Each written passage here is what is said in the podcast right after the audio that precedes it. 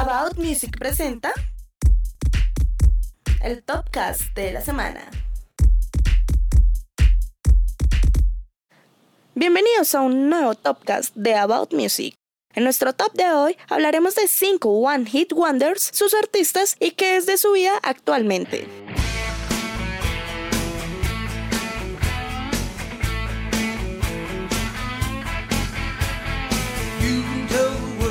Puesto número 5 tenemos a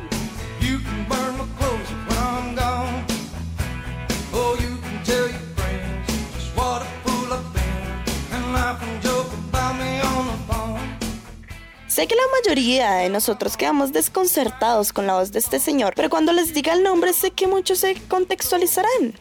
Él es Billy Ray Cyrus y es conocido por nosotros los millennials como el padre de Miley Cyrus en la vida real y en la serie Hannah Montana.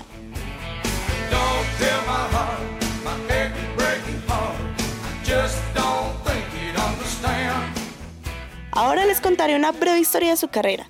Tras pasar las habituales penuarias del aspirante en Los Ángeles, William Billy Ray Cyrus consiguió un contrato discográfico y publicar su disco de debut, Some Gay All, en 1992.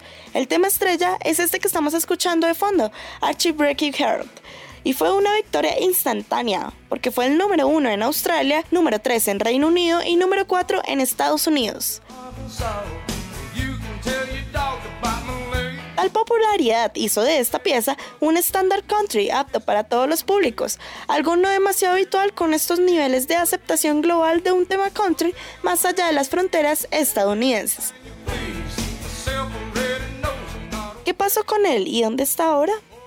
Algo pasó, claramente, sí, y esto se lo debemos a Disney, porque 25 años después, Billy Ray Cyrus solo es conocido por haber sido el padre de Miley Cyrus, tanto en la serie como en la vida real. Y eso que durante un tiempo ha lanzado de la nada despreciable cantidad de 15 discos, dos de ellos de música cristiana y 44 singles. Pero claro, ninguno con tanta repercusión como el Archie Berkey Heart.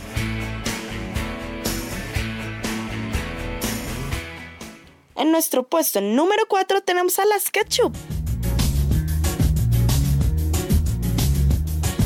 Las creadoras de este tema llamado Hey.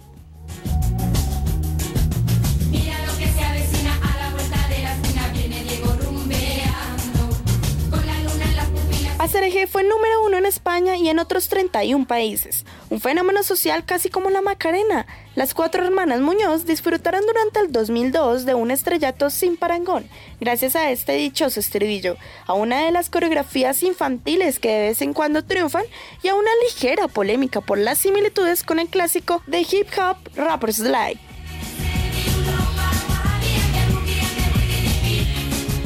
Bueno, ¿y qué pasó con ellas y dónde están ahora? Mientras vivían su etapa de máxima popularidad, más o menos todo el mundo sabía que no iba a tener continuidad real, porque fue en 2006 cuando lanzaron un segundo disco que fue ignorado por la sociedad, a pesar de lo cual llegaron a representar a España en el Festival de Eurovisión de aquel mismo año, aunque en México reaparecieron en 2017 para una actuación en Monterrey.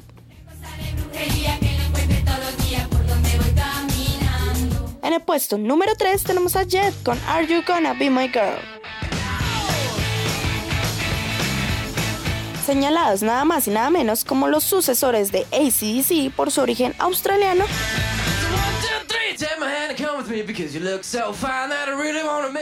Jet sustentaban sus propuestas en una mezcla de acordes de guitarra de alto voltaje y de épicas baladas a lo Beatle, quizás sería más propio decir que serían como los sucesores de Oasis, digo yo.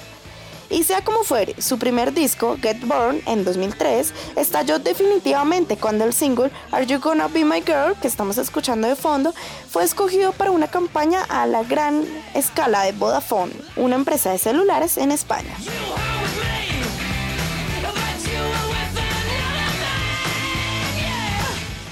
Ellos se convirtieron en algo así como la gran esperanza blanca del rock and roll. Regresaron en 2006 con She Known, un segundo álbum que ya evidenció cierto estancamiento, tanto creativo como en ventas. La banda terminó separándose en 2012, aunque en el 2016 anunció su regreso y hubo alguna actuación más, pero los fans siguen esperando que este regreso se concrete en algo más, como por ejemplo un disco que sea la excusa perfecta para una nueva gira y escuchar de nuevo Are You Gonna Be My Girl, porque ese siempre será su canción bandera, muy por encima del resto.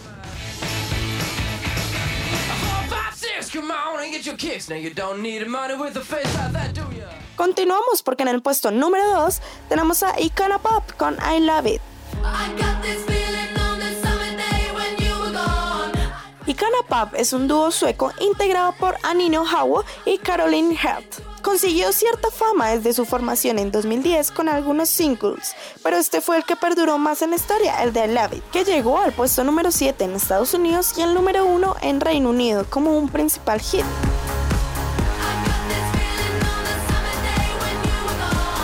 ¿Y qué pasó con ellas y dónde están ahora? Gozaron de las mieles del éxito y fueron las teloneras entre el 2014 y el 2015 de giras de Katy Perry, Miley Cyrus y One Direction obtuvieron cierto éxito en 2015 con Emergency, pero pues este éxito fue colado, por así decirlo, en el videojuego FIFA del 2016.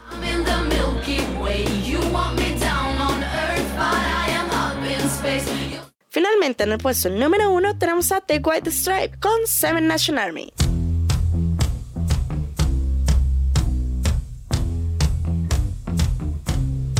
Para los oyentes del rock, Seven Nation Army no es más que un recuerdo lejano, y la gente común ni siquiera sabe quiénes interpretan este famoso riff.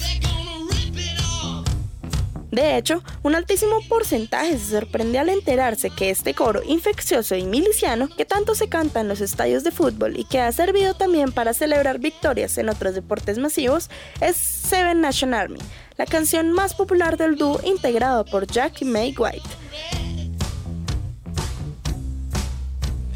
Lanzada en 2003 como el primer single de su cuarto disco, Elephant.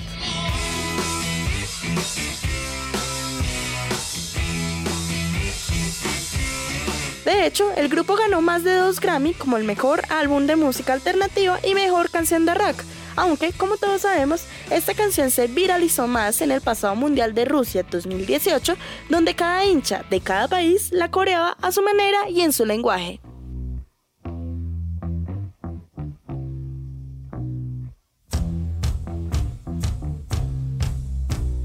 Bueno, ¿y qué pasó con ellos y dónde están ahora?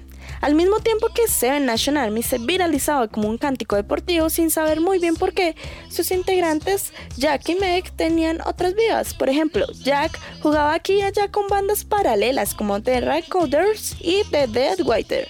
Por su parte, Meg prefería mantenerse lejos del foco público en una situación que derivó la separación de sus caminos en febrero del 2011. En abril del 2012, Jack debutaba con su primer disco en solitario y hoy es uno de los rockeros jóvenes más codiciados por los festivales.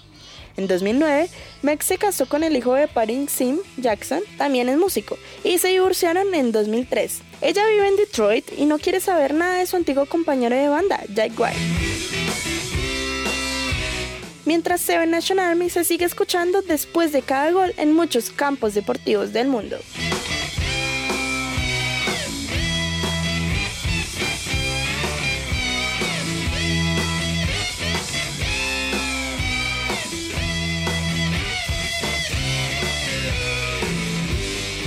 About Music presentó el Topcast de la semana. Nos escuchamos los martes a las 8 y 30 de la noche por Libertadores Online. Soy Marisol Villa y que viva la música.